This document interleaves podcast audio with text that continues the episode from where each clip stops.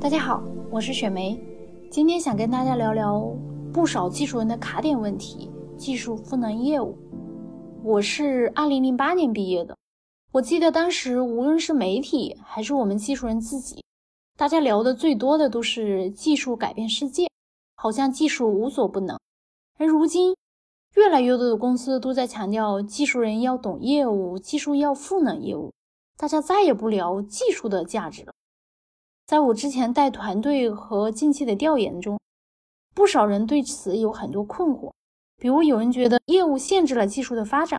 我明明可做一个百万并发的牛逼系统，哎，业务只有区区几千个用户。有人想做技术赋能业务，但我也不知道怎么做。今天我邀请了我的朋友刘莹，江湖人称园长，现在是便利蜂的高管。园长也是百度搜索非常早期的技术管理者。据说他的称呼就是因为他当时带团队的时候非常耐心的去培养下属，大家就调侃他好像开了个幼儿园，于是就开始叫他园长，慢慢的就这样传开了。园长你好，今天找你主要想聊聊技术赋能业务这个话题。现在很多公司都有这个要求，但我知道其实不少技术人对这个有很多的拧巴。我也知道园长带了很多年的技术团队，现在也带了一个特别大的团队，技术业务都带。想听听园长对这个现象的看法。嗯，我觉得就是当你想去做一件事儿的时候，其实你要去了解那件事儿的全局，你才能知道说你具备的这个能力，然后是怎么能去使用的。这个的话，其实就好比说，我们今天可能有一个，比如说我有个锤子，我有个锯，然后这个是我的工具，这其实就是我们具备的技术上的这个技能。然后那怎么用它来做张桌子？那实际上，如果我不理解桌子的话呢，那我很难知道说我怎么会用到。所以我看到就很多案例的话，其实大家会觉得说，最后是说我这个技能用不上的，那可能会觉得说，哎，桌子本身出了问题，或者说这个，呃，做桌子是不对的，或者说桌子其实用不到我这个用具的，嗯，我我有点这怀才不遇，但其实我能看到的是说呢，大多数时候其实是有这个匹配的这种机会的，但是如何用剧去帮助做这个桌子，然后实际上这里面谁去定义是这个问题，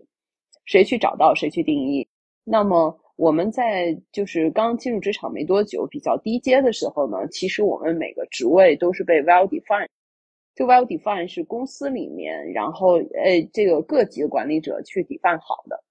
所以我们可能会觉得说，比如说我是个这个客户端工程师，然后其实是公司已经底饭好了，说我要做这个 APP，APP 里面要有客户端，然后客户端要做什么，要解决什么样的问题，要用什么样的方式是你们追求的目标，也就是你们的考核目标。然后那么我去做，啊，我就会觉得说，哎，我只要在这个清晰的这个定义下面，清晰的目标下面，我只要做得更好，公司就会给我对应的肯定。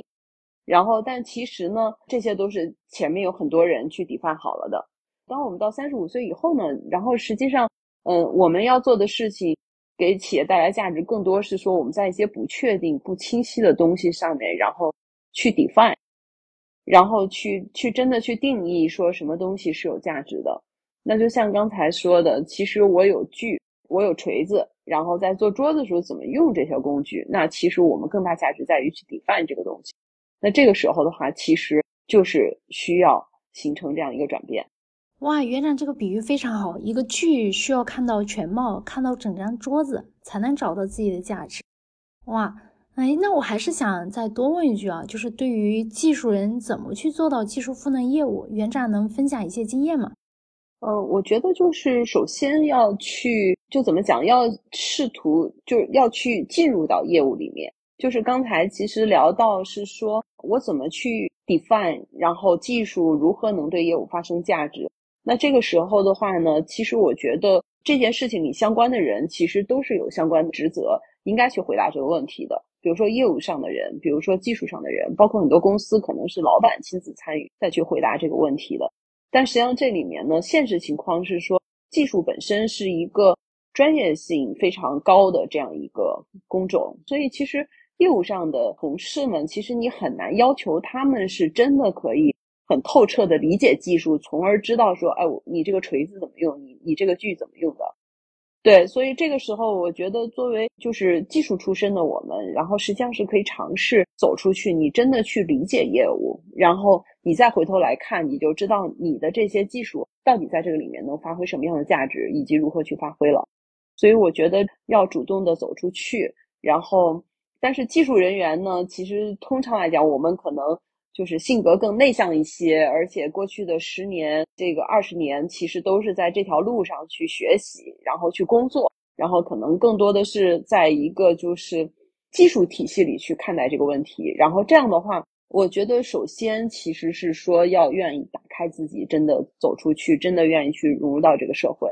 就比如说我跟一个出租车司机去聊天，那出租车司机就会告诉我说，怎么样能够月入一万。在北京，其实月入一万的司机是很高的，对他其实有他的一套方法的。然后，所以我觉得所有的东西都是有它的底层规律，然后和有它的这个方法的。我们首先有这个心态走出去，然后其次就是要去找、去理解，然后去学习这些方法、这些规律。然后这里面的话，其实首先是要有一个对基本的世界的一个敬畏心，也就是说存在即合理。我们就是。不要觉得说，哎，那个好像他们的解决方案很 low 或者怎么样的。然后，但其实我觉得敬畏心首先是重要的，因为这个世界上存在即合理。如果觉得一个已经存在的事物，然后是很 low 的，其实大概率是因为我们自己的视野窄了，我们并不知道那个合理是什么。然后，所以我们可能会去做这样的判断。所以我觉得这个的话是在那个方法上面对，然后要去。真的把自己放开，然后放下自己固有的经验，然后去研究这个业务本身它的客观规律是什么。然后现在在做的人，他们到底用一个什么方法？为什么这么长时间以来，他们最后积累出来的是用这样的方法在解决问题？然后先把背后的这个合理性找到，其实才可能找到我们刚才说的技术怎么去发挥作用的这些优化的点。对我觉得这个是第二点。然后第三点的话，就是说。在学习这些东西的时候呢，其实我会遇到过一些同事或者朋友，他们会觉得说，哎，我就是个技术员出身，这些东西可能我也并不很擅长。比如说，我是技术人员，其实不是特别擅长去跟人打交道，尤其是说这些可能做业务上的同事，他们跟我们之前的教育体系各方面都有些差异。那么在这个情况下，我觉得其实需要走出去。我觉得需要走出去，就是。很多时候，这个是去融入真正的世界，其实是更加有价值的。这个也是对我们个人的人生的提升是有帮助的。哇，园长站得很高的再去看待这个问题。嗯，技术人要主动走出去，打开自己，带着敬畏心去了解世界。不过，园长，我还有另外一个问题，就是现在不少人也在聊一个现象，就是大家都在说技术要赋能业务，然后很多的技术人做的都是应用层的事情。是不是也导致了现在中国的一个现象，就是大家做底层的人越来越少了？不知道园长怎么看？我觉得是这样子的，就是每代人有每代人的这个命运和使命。然后，对我觉得我们这代人的话，就是因为我们今天讨论的可能是三十五岁以上，然后基本上大家可能工作了十年左右吧，或者说更多一些。对我觉得我们这代人其实，在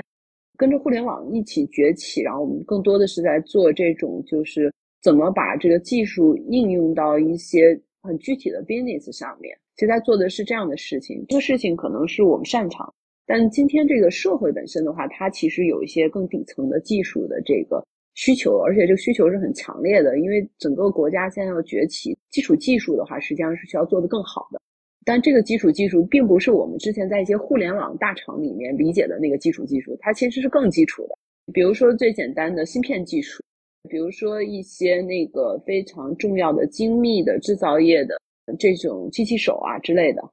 然后这些东西的话，其实像我们这一波人呢，可能呃有些人实际上会有机会去转型的。然后嗯，但是可能有这个转型的机会和能力的人，并不是那么的多。然后我觉得年轻人呢会更多的有机会的，就是年轻人会更多有机会。然后，但是我们这代人其实能够去具备的这种经验呀，然后在整个社会现在包括，呃，所谓供给侧改革呀，然后包括就是很多传统行业现在希望在数字化赋能，然后等等这些提升效率，然后其实他们也是有用武之地的。我觉得这里面的话，应该会有很多的机会。然后比较大的挑战在于，就是说如何能够真的去融入和适应这个传统行业。就像刚才讲的，首先适应了以后，才能够找到最终如何去结合和赋能的这种方式。嗯嗯，对对，嗯，确实从互联网跳到实业，跨度是挺大的。对，跨度挺大的。首先就要面对一个完全陌生的环境，跟我们平时熟悉的文化呀。然后人际关系啊，然后全部都不一样，包括很多事情的 basic 的逻辑理解其实都不一样。然后，所以，所以这方面我觉得挑战还蛮大的。嗯嗯嗯，对对，谢谢园长。哎，那刚才提到三十五岁危机啊，就是想问园长怎么看这个问题呢？嗯，我觉得就是，其实刚才聊了挺多相关的话题了。我觉得三十五岁危机这个我理解不知道什么叫做。危机，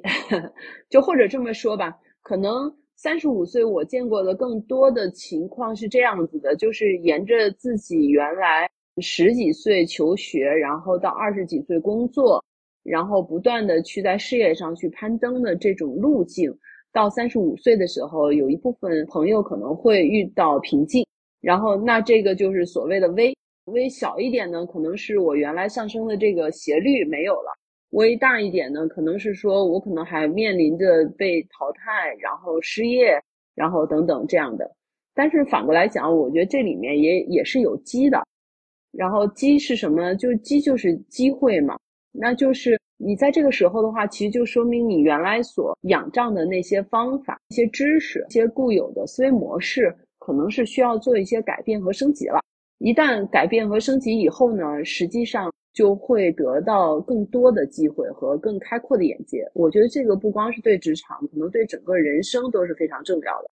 所以我觉得这个还蛮有趣的。然后我觉得真正能够应对危机的人，其实都是终身学习者。哇，终身学习者。对，我觉得整个人的认知是在不断演进的。就是包括我自己也非常希望能成为一个终身学习者，也是也是在这条路上在努力啊。对我跟很多朋友，我会建议他们，就是说，他们可能会讲说，哎，我我现在这个工作可能并没有那么的有技术含量，我觉得我担心我的技术会荒芜了。然后实际上对一些三十五岁以后的朋友，我可能会建议他们，就是说，其实你的技能呢，你的技术技能可能在三十岁左右，然后获得的已经是不错的，你很优秀，然后你可能已经学学到了足够多的技能。然后后面的话，实际上是说，就像我们刚才说的，你可能三十岁已经学会了这个怎么用锯，怎么用锤子，而且用的非常好。对你可能锯的比别人快，锯的比别人直，都非常好。但是后面的话，其实你要去理解说，到底今天应该做什么桌子，我应该怎么办？包括有一些听起来 impossible 的事情，比如说我之前会做的桌子都是四条腿儿，呃，最少最少也要三条腿儿，它才能立住，对吧？今天突然老板跟我讲说，哎，你要做一两条腿桌子，然后我就不知道该怎么办了。对，对，这个其实就是三十五岁以后要提升的技能。你如何去理解这个世界，以及如何在这个世界充满不确定性，然后能够更好的去不断的突破性的寻找解决方案。比如说，老板让我做一两条腿桌子，OK 啊，然后我把一桌面的一条边做成平的，然后把它靠墙上，这个桌子。对，这个桌子也立住了。对，这个桌子也立住的，也可以用的。对，然后，然后，